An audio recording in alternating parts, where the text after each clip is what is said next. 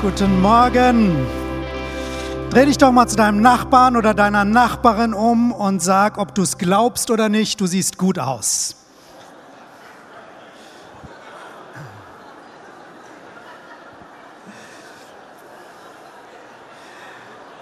Manchen Leuten fällt es ja wirklich schwer, das zu glauben, aber ich glaube es, Gott hat keinen Fehler gemacht, als er dich geschaffen hat und das weltliche Schönheitsideal ist nicht das göttliche. Du bist wunderbar, so wie du bist.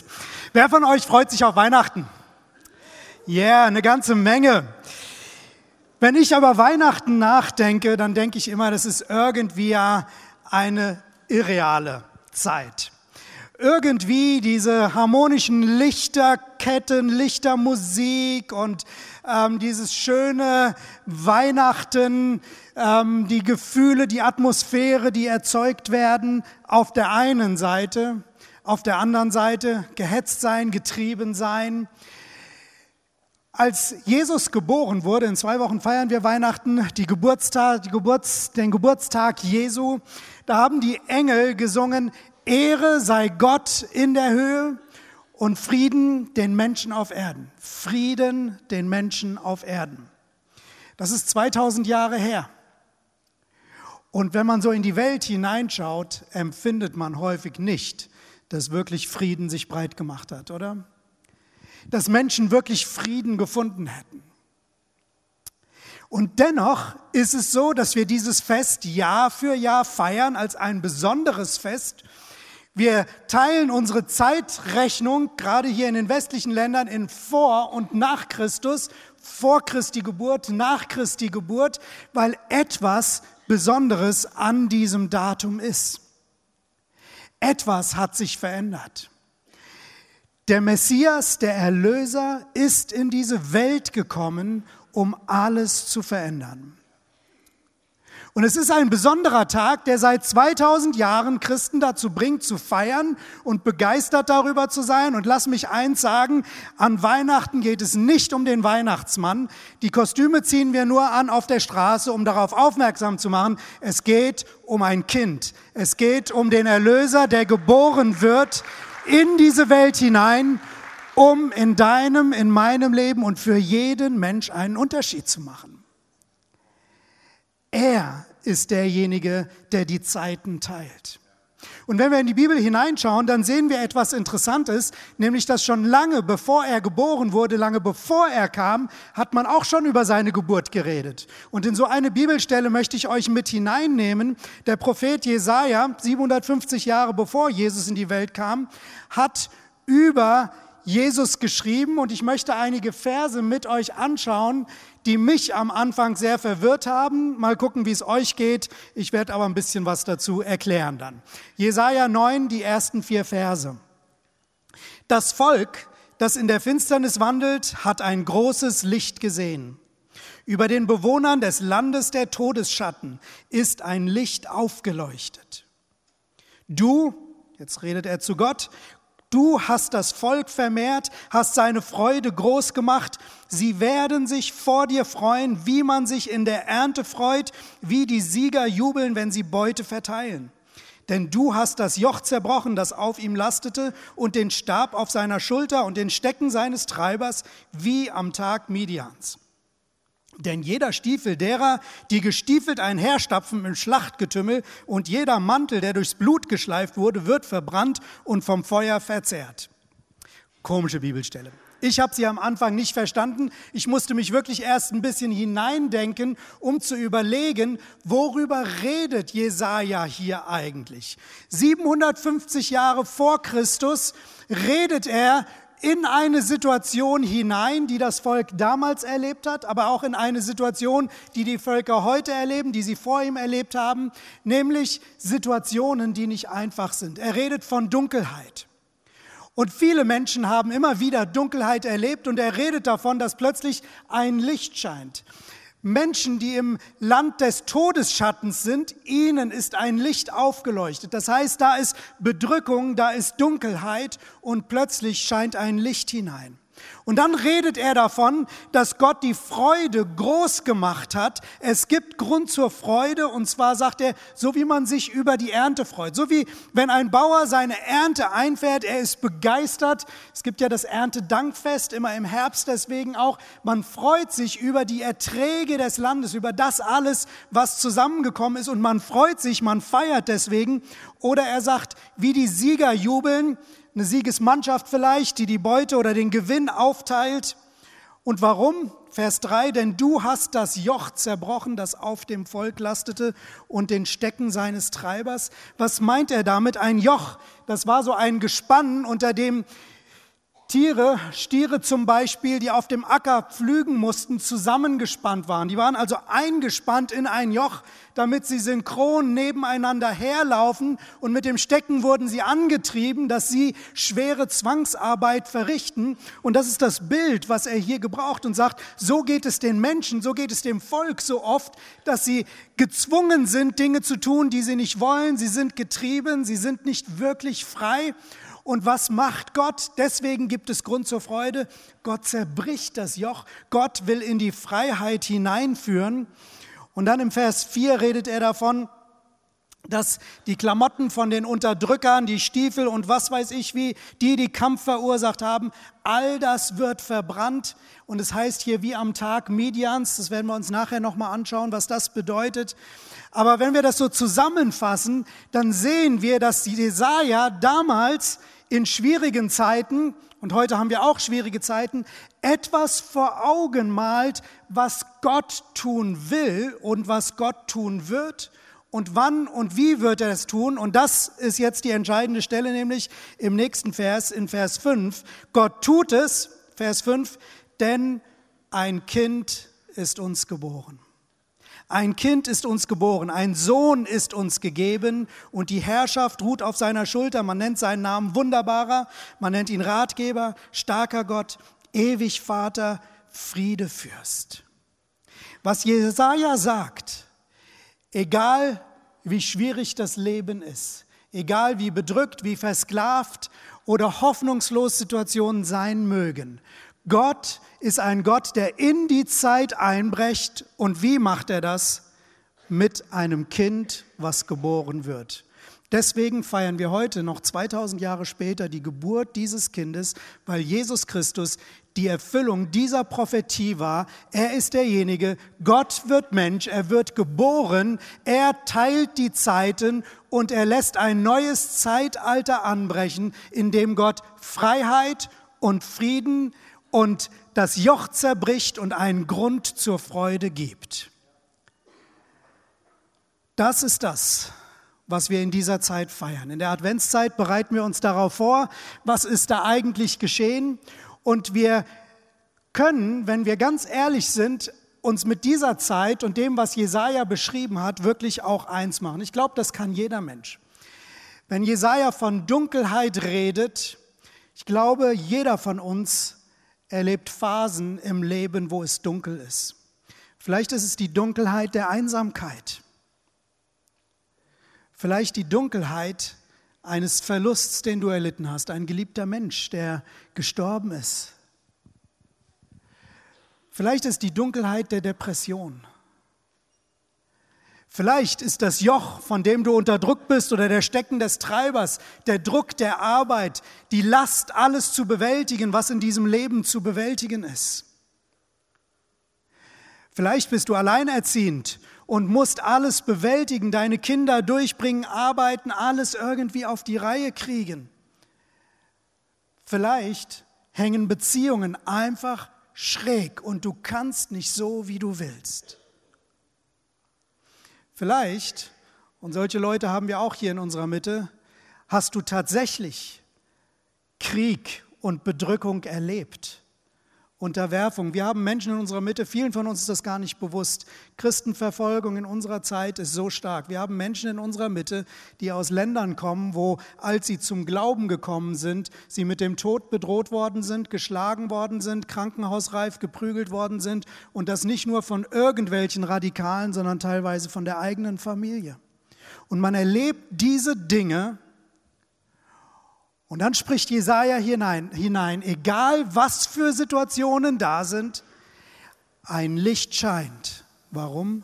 weil ein Kind geboren wird, weil der Retter kommt, weil der Erlöser kommt. Diese Bibelstelle ist eine der Bibelstellen, warum das Volk Israel über Jahrhunderte hin auf den Erlöser gewartet hat, der Messias, der kommen sollte, um eine neue Zeit in Gang zu bringen. Und wir wissen jetzt, dass vor 2000 Jahren diese Prophetie mit Jesus in Erfüllung gegangen ist. Der Zeitenwender ist gekommen, Jesus ist gekommen, der Messias ist gekommen und das ist schon Realität geworden, auch wenn wir in einer Welt sind, wo wir das noch nicht so sehen. Und genau über dieses Spannungsfeld möchte ich reden. Ich möchte darüber reden, dass wir das so oft noch nicht so erleben, was eigentlich hier ausgedrückt ist. Frieden den Menschen auf Erden. Aber wir sehen den Frieden nicht. Wir fühlen den Frieden nicht. Aber es ist interessant, wie Jesaja hier diesen Messias, diesen Erlöser beschreibt. Als Kind geboren und dann sagt er, die Herrschaft ruht auf seiner Schulter. Das sagt nichts anderes als, er wird regieren. Am Anfang ein Kind und man könnte sagen, was für eine Hoffnung ist in dem Kind.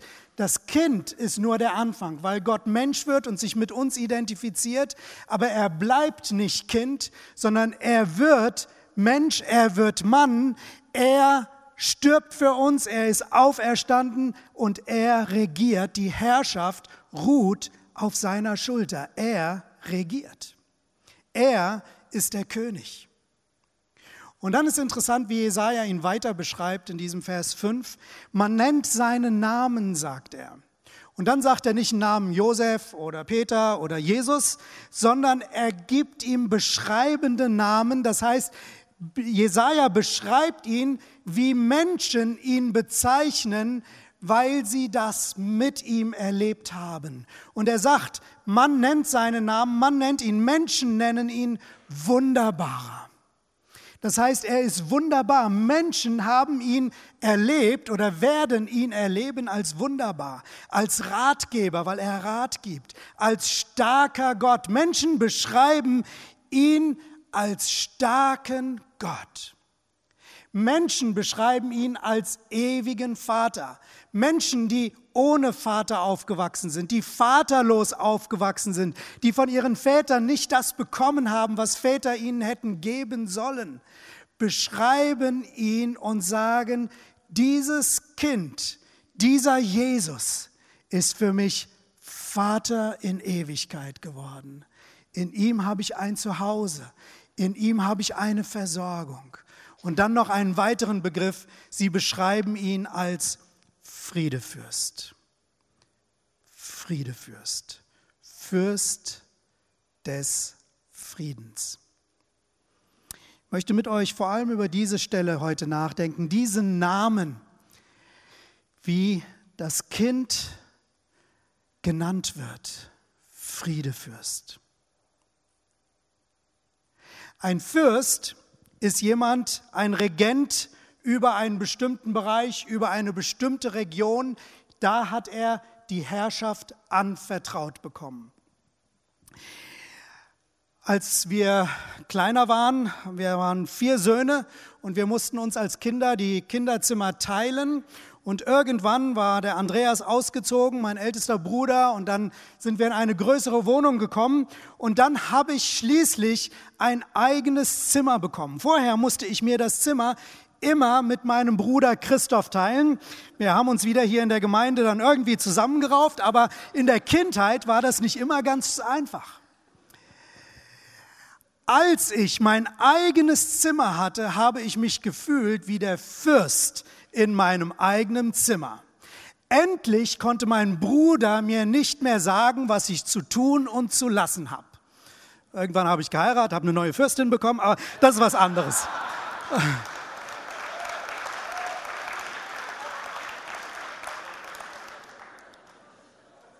Aber ich habe mich damals als Fürst gefühlt. Hier ist mein Reich, hier habe ich zu sagen, was ist. Da habe ich regiert, da konnte ich sagen, wie das Zimmer eingerichtet wird und so weiter. Und Jesaja sagt, Jesus ist der Fürst des Friedens. Das heißt, das ist sein Reich.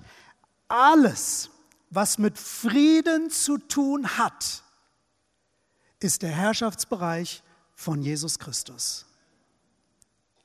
Das ist sein Ressort. Da kommt niemand anderes rein. Da hat niemand anderes auf diese Art mitzureden. Er ist der Fürst des Friedens.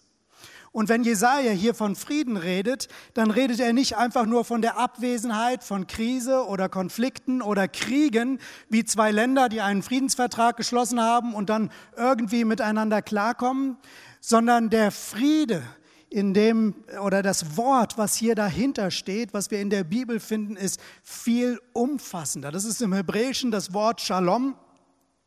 Viele sicherlich schon mal gehört, Shalom. Und Shalom beinhaltet viel, viel mehr als Friede. Wir wollen uns das mal anschauen. Hab das auf eine Folie euch geschrieben, welche Begriffe damit drinnen sind. Da heißt es, Shalom umfasst das Unversehrtsein, das Heilsein, es umfasst Wohlbefinden, es beinhaltet Frieden, Gesundheit, Sicherheit, Ruhe, auch intakte und heile Beziehungen, auch materielle Versorgung und Glück. Shalom ist so viel mehr als die Abwesenheit von Konflikt. Shalom ist ein Friede, der allumfassend positiv ist. Und Jesus ist der Fürst des Friedens. Dieser Begriff ist so positiv besetzt, dass im Judentum man angefangen hat, Shalom immer als Friedensgruß zu benutzen. Wenn man sich begegnet, dann wünscht man sich Frieden als einen Gruß. Auch die Araber machen das, da heißt das Wort Salam, das ist im Prinzip das Gleiche. Man wünscht sich Frieden, wenn man sich begegnet oder wenn man wieder auseinandergeht. Aber was Jesaja hier sagt, es ist nicht nur ein Wunsch, sondern mit Jesus Christus wird diese Form des Friedens Wirklichkeit für die Menschen, die zu ihm gehören. Es ist so viel mehr. Wenn wir darüber lesen, dass Jesus der Friedefürst ist, dann ist das ein Angebot. Dann ist das sein Herrschaftsbereich. Und mit einem Herrschaftsbereich ist folgendes. Du kannst dich unter die Herrschaft begeben oder auch nicht. In unserem Zuhause sind Kaline und ich die Verantwortlichen, die Fürsten sozusagen. Wenn du da hineinkommst, dann erwarten wir, dass es gewisse Regeln gibt, auf die man achtet, an die man sich hält. Zum Beispiel, dass Männer sich bei uns auf die Toilette setzen und nicht das im Stehen verrichten. Es gibt Regeln, das ist unser Herrschaftsbereich und wir erwarten, dass Menschen sich dem fügen. Wenn sich Menschen dem nicht fügen, gibt es Konsequenzen. Sie werden nicht mehr eingeladen. Einen Herrschaftsbereich kann ich zustimmen oder nicht. Das ist in unserem Land genau das Gleiche. Du kannst sagen, wenn du von außen in unser Land kommst, das ist Deutschland, hier gibt es eine Regierung, ich achte die Gesetze, ich gehe damit um. Oder du kannst sagen, ich achte die Gesetze nicht, aber dann musst du auch mit den Konsequenzen leben. Herrschaft ist definiert. Und wenn es hier heißt, dass Jesus die Herrschaft über alles hat, was mit Shalom, mit Frieden zu tun hat, dann heißt es also auch, dass wir eine Entscheidung treffen können, will ich unter diese Herrschaft kommen oder will ich das nicht? Wir haben vorhin den Psalm 91 gehört, wo es darum heißt, wer unter dem Schirm des Höchsten lebt. Und genau das ist es für mich. Wir treffen eine Entscheidung, ob wir unter den Schirm des Friedens Gottes kommen oder nicht. Es ist eine Entscheidung, die du persönlich treffen musst. Du darfst darüber entscheiden, ob du den Frieden Gottes erlebst, weil du darüber entscheidest, ob du unter seine Herrschaft kommst oder ob du selbst regieren willst und deinen Bereich hast, aber dann wirst du auch den Frieden nicht so erleben, wie er ihn für dich vorgesehen hat. Es ist sein Herrschaftsbereich. Es ist das, was für dich möglich ist. Wenn Jesus wirklich der Fürst des Friedens ist, dann ist Shalom nicht nur ein Wunsch, sondern es kann und es soll für dich Realität werden. Ich möchte euch mit hineinnehmen in die Geschichte, auf die Jesaja hier anspielt, als er über den Tag Midians redet und die Befreiung, die an dem Tag Midians geschehen ist. Weil diese Geschichte macht uns etwas deutlich von dem, was Jesus für unser Leben freisetzen will und kann. In dieser Geschichte, wir lesen sie in Richter 6 und 7, sehen wir, dass das Volk Israel bedrückt und unterdrückt war von einem Nomadenvolk, die sehr räuberisch waren, das waren die Midianiter. Die Midianiter sind regelmäßig in das Land Israel reingekommen. Es gab keine sichere Regierung, es gab kein sicheres System und deswegen waren sie dem ausgeliefert, dass diese Nomadenvölker einfach immer wieder gekommen sind und geplündert haben. Sie haben die Ernte geraubt, sie haben die Frauen vergewaltigt. Das Volk Israel war in absoluter Unsicherheit und hat nicht Frieden erlebt, wie er eigentlich von Gott verheißen war. Und sie haben zu Gott geschrien. Und Gott sagt, okay, jetzt ist der Zeitpunkt gekommen, wo ich etwas tue. Und er kommt und er begegnet einem Mann namens Gideon und er sagt, Gideon, dich habe ich dazu gerufen, dass du das Volk Israel in die Freiheit hineinführst und von den Medianitern befreist. Und Gideon sagt, das kann nicht sein, er versteht das nicht, er glaubt das nicht. Ähm, es dauert eine Weile, bis Gott ihn überzeugt. Irgendwann realisiert Gideon, es ist tatsächlich der lebendige Gott, der hier vor mir steht. Und er er, er hat Angst vor Gott, weil der Schöpfer Himmels und der Erde steht ihm gegenüber und er denkt, ich muss vergehen, ich werde das nicht überleben, das ist viel zu groß für mich. Und dann sagt der Herr folgendes zu ihm in Richter 6, Vers 23, hab keine Angst, du wirst nicht sterben, mein Friede ist mit dir. Mein Shalom ist mit dir. Und dann sehen wir eine interessante Reaktion. Da baute Gideon an dieser Stelle einen Altar und gab dem Altar den Namen, der Herr ist Friede. Der Herr ist Friede.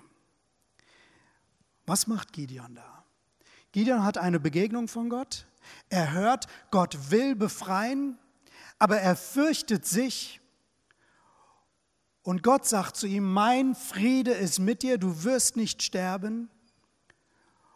Und als Gideon anfängt, das zu verstehen, baut er einen Altar, das heißt, er schichtet Steine auf und ein Altar, das war ein Ort der Gottesbegegnung. Da hat man Opfer gebracht, da hat man sich niedergekniet, da hat man gebetet. Es war ein Ort des Gebetes, aber es war auch ein Ort der Erinnerung. Deswegen hat man diesen Altären so oft Namen gegeben oder den Städten, wo diese Altäre gebaut waren. Und Gideon nennt diesen Altar der Herr ist Friede. Yahweh, das ist der Name Gottes, der Herr, was im Deutschen mit der Herr übersetzt ist, Yahweh Shalom. Der Herr ist Friede. Er gibt Gott im Prinzip einen neuen Namen. Der Herr ist Friede. Und dieser Moment wird bestimmend für den ganzen weiteren Weg von Gideon. Gideon muss verschiedene Schritte gehen, muss durch verschiedene Prozesse hindurchgehen, die alle nicht ganz einfach waren. Aber dieser Moment, der Herr ist Friede, war die Grundlage für alles, was danach gekommen ist. Zuerst mal musste Gideon ein bisschen in seinem eigenen Haus aufräumen hat die Götzen, die Götterbilder seines Vaters vernichtet, damit der eine, der wahre Gott des Friedens angebetet wird. Dann hat er versucht, eine Armee zusammenzusuchen und dann sind 32.000 Männer zusammengekommen, die bereit waren, mit Gideon sich den Midianitern entgegenzustellen. 32.000 Mann, das hört sich richtig viel an.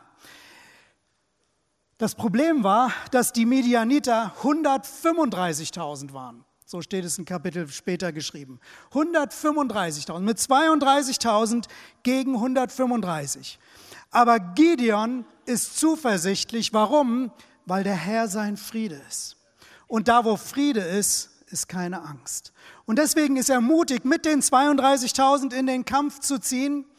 Und dann sagt Gott zu ihm, Moment mal, Gideon, ehrlich gesagt, die 32.000 sind mir ein bisschen zu viel gegen die 135.000. Schickt doch alle nach Hause, die Angst haben, sprich die keinen Frieden haben. Gideon überlegt einen Augenblick und dann sagt er zu dem Volk, zu der Armee, alle, die sich irgendwie fürchten, die Angst haben, sie könnten verletzt werden, die Angst haben, sie könnten sterben, ihr dürft nach Hause gehen, ihr müsst nicht kämpfen. 22.000 Männer jubeln und gehen weg. 10.000 bleiben übrig. 10.000 gegen 135.000. Gott schaut sich das an und sagt zu Gideon, Gideon, das sind mir immer noch zu viele. Und sie äh, sortieren nochmal so aus, es gibt so ein interessantes System, wie sie das aussortieren. Und übrig bleiben am Ende 300 Männer zusammen mit Gideon.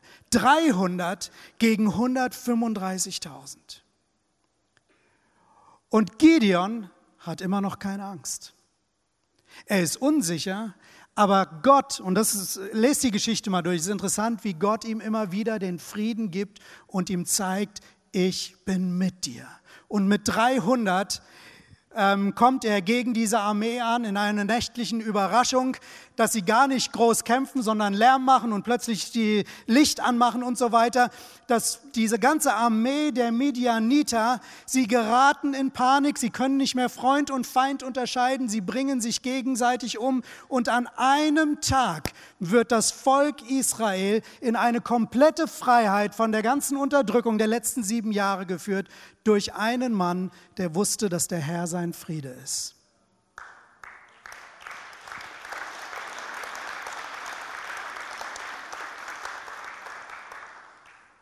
Und Jesaja sagt, wie am Tag Midians. Das ist die Geschichte, auf die er sich bezieht. Wie Gott an einem Tag eingreift und einen kompletten Unterschied macht. Und Jesaja sagt uns in dieser Prophetie, der Messias kommt, um genau das Gleiche, was er damals für das Volk Israel getan hat, heute in deinem Leben zu machen. Er will dich in deine Freiheit hineinführen. Er will dich frei machen, sodass du dich freust. Das ist dann die Beschreibung gewesen, wie in der Ernte, wie die Sieger, die die Beute unter sich aufteilen. Gottes Plan für dich ist Freiheit durch Jesus Christus. Gottes Plan für dich, Gottes Plan für dich ist, dass du in diesen Herrschaftsbereich seines Friedens eintreten darfst und die Freiheit und den Frieden erlebst, den er sich für dich gedacht hat. Als Gideon diesen Altar gebaut hat, war die Situation folgende. Es gab keinen Frieden um ihn herum. Das Volk war noch bedrückt und bezwungen. Sie waren noch ausgeliefert, aber er baut diesen Altar und sein Blick richtet sich auf die Wahrheit. Yahweh Shalom, der Herr ist Friede.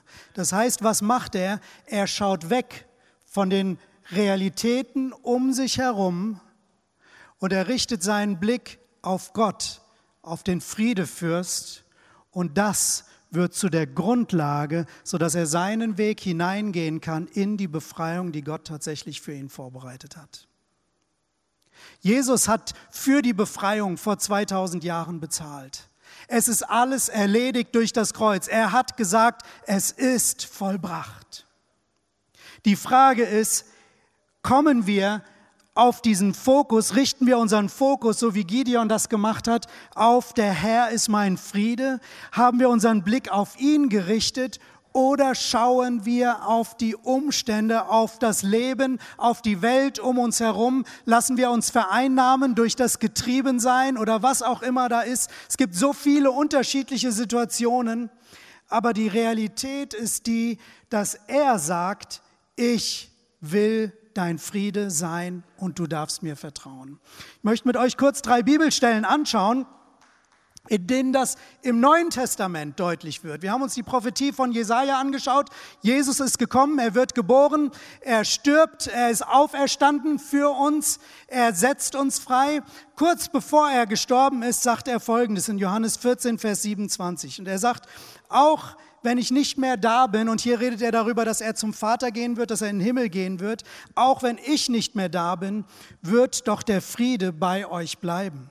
Ja, meinen Frieden gebe ich euch, einen Frieden, den euch niemand sonst auf der Welt geben kann.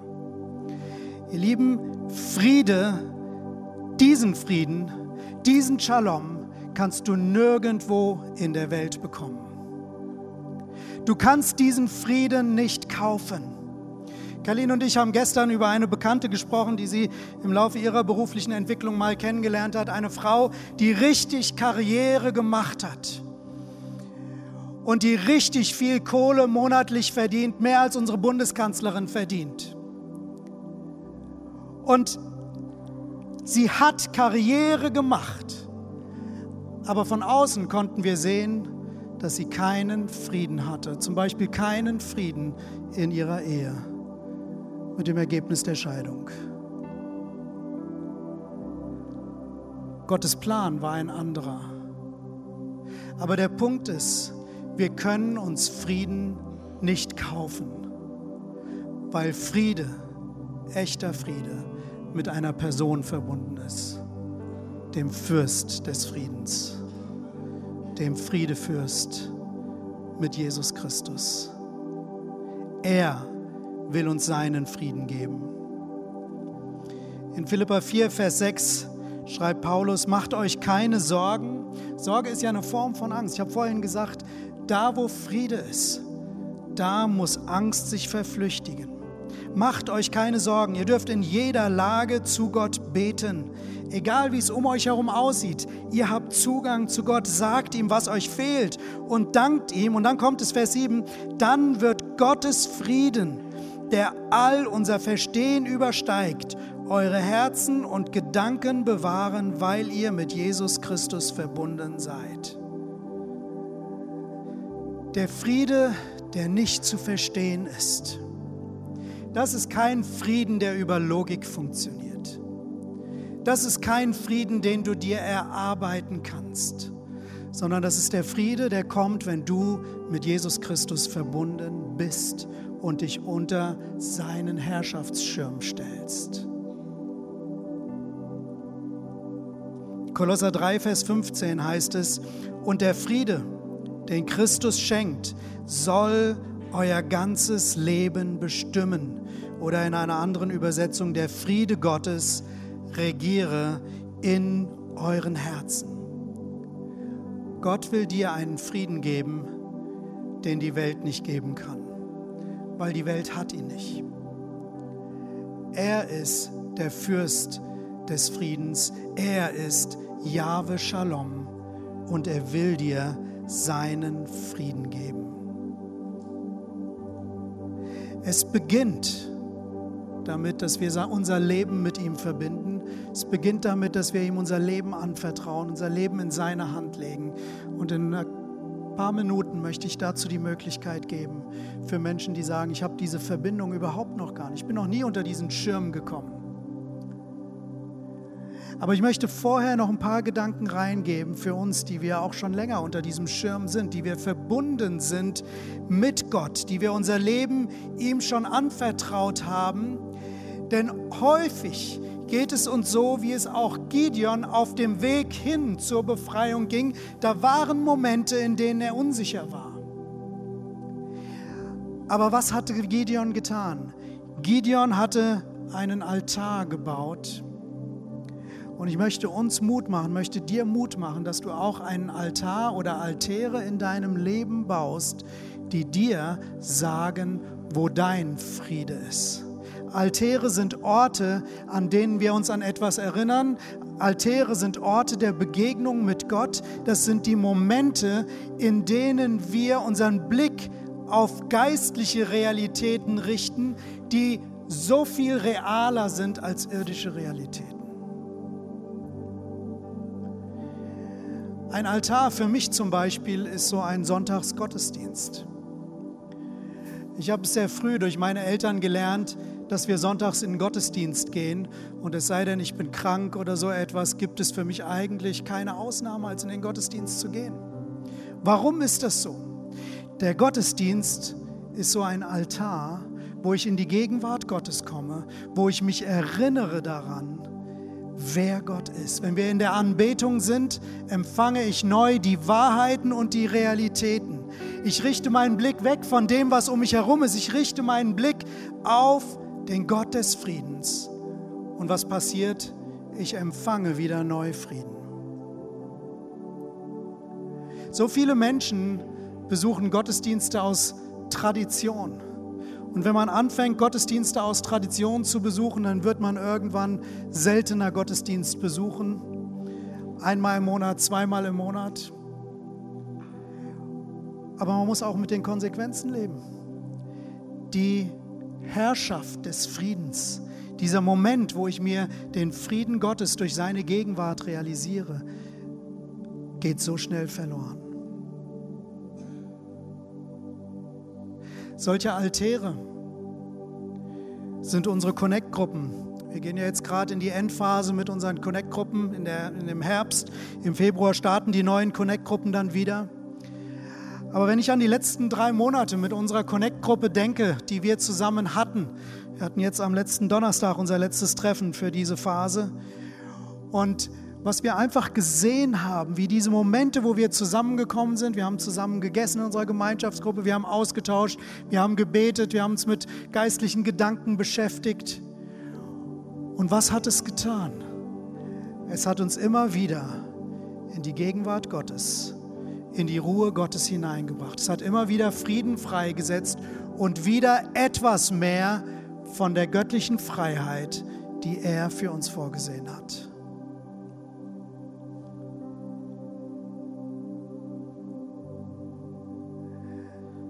Möchte dir Mut machen, dass du dir deine Altäre baust. Für mich sind diese Altäre zum Beispiel auch Gebetsspaziergänge.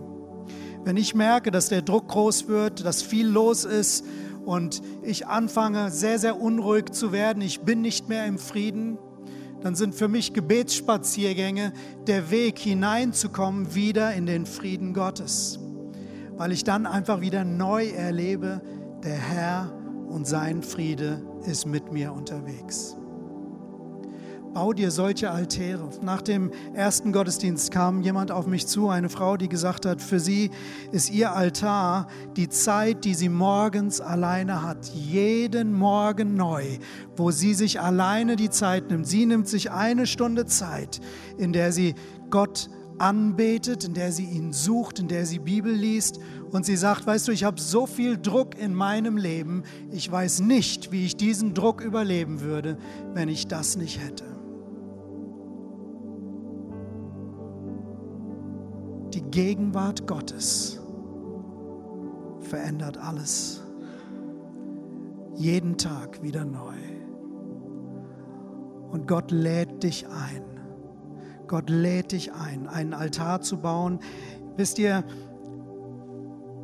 heutzutage ist es nicht schwierig, einen Altar zu bauen. Stell dir vor, du müsstest jedes Mal Steine aufschichten am Wegrand in deinem Garten und dann da rausgehen hey, es ist so leicht, in die Gegenwart Gottes zu kommen. Wir leben in einem Land, wo wir so viel Freiraum haben. Unsere Connect-Gruppen, unsere Gottesdienste, andere Möglichkeiten, die wir haben. Du persönlich hast die Freiheit, für dich Gott zu suchen, Gott anzubeten, in der Bibel zu lesen. Es ist so ein Geschenk, wenn wir uns auf den Weg machen. Und jedes Mal, wenn wir das machen, ist das wie wenn wir unter den Schirm seines Friedens kommen. In der Vorbereitung habe ich so drüber nachgedacht, habe gedacht, ähm, wenn es stark regnet und die Kaline mit dem Auto kommt und ich mit einem Schirm nach draußen gehe, sodass sie drunter schlüpfen kann. Wie schön wäre das für sie, wenn ich es mal machen würde. Ich habe es mir vorgenommen. Der Punkt ist, Gott ist mit seinem Schirm des Friedens jederzeit für dich da. Und du darfst drunter gehen. Du darfst drunter gehen. Er ist da. Lass uns die Augen schließen. Vater im Himmel, ich danke dir einfach, dass du uns an Weihnachten deinen Sohn gegeben hast. Und wir danken dir, Jesus, dass du der Fürst des Friedens für uns geworden bist dass du Frieden regierst und Frieden für jeden von uns hast. Und ich möchte jetzt einfach die Frage stellen, ob jemand hier ist, der sagt, ich möchte mein Leben mit Gott verbinden. Ich möchte ganz bewusst unter diesen Schirm treten. Ich habe Gott noch nie mein Leben anvertraut. Ich möchte das in einem Moment durch ein Gebet machen, was du dann für dich einfach persönlich mitbeten kannst. Ein Gebet, wo du dein Leben Gott in die Hände legst, Gott anvertraust, ihn bittest, es neu zu machen und er nimmt dich in Empfang unter seinem Schirm. Wenn du das möchtest, dann lade ich dich ein, während alle die Augen geschlossen haben, kurz mir einfach ein Handzeichen zu geben, dass ich weiß, für wen, mit wem ich dieses Gebet spreche. Heb einfach kurz deine Hand, wenn du sagst, ich möchte mit meinem Leben in Verbindung mit Gott kommen. Dankeschön, Dankeschön. Dankeschön, Dankeschön. Ist noch jemand da? Dankeschön, danke, Dankeschön, danke. Dankeschön. Viele Hände, viele Menschen, die sagen, ich möchte das. Ich möchte das. Ich werde ein Gebet von hier vorne sprechen. Ich möchte alle, die die Hand gehoben haben, einladen, dieses Gebet nachzusprechen und es zu einem Startschuss zu machen für dein Leben mit Gott. Und die Gemeinde möchte ich bitten, das einfach zur Unterstützung mitzubeten für die Personen, die die Hand gehoben haben. Wenn du eben die Hand nicht gehoben hast, weil du dir nicht sicher warst, aber du sagst in meinem Herzen, eigentlich will ich das, dann mach dieses Gebet jetzt zu deinem Gebet. Herr Jesus Christus, ich komme heute zu dir. Du bist der Fürst des Friedens und ich komme heute unter deinen Herrschaftsschirm. Ich übergebe dir mein Leben.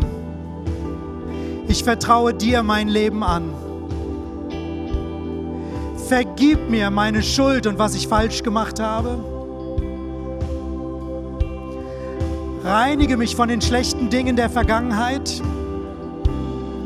und setz mich frei für ein Leben mit dir. Danke, dass du mir vergibst. Danke, dass du mich annimmst. Danke, dass du mir ein neues Leben schenkst. Danke, dass du mir ewiges Leben schenkst. Ab heute lebe ich mit dir. Du bist mein Herr und mein Gott. Amen. Amen. Amen. So gut. So gut.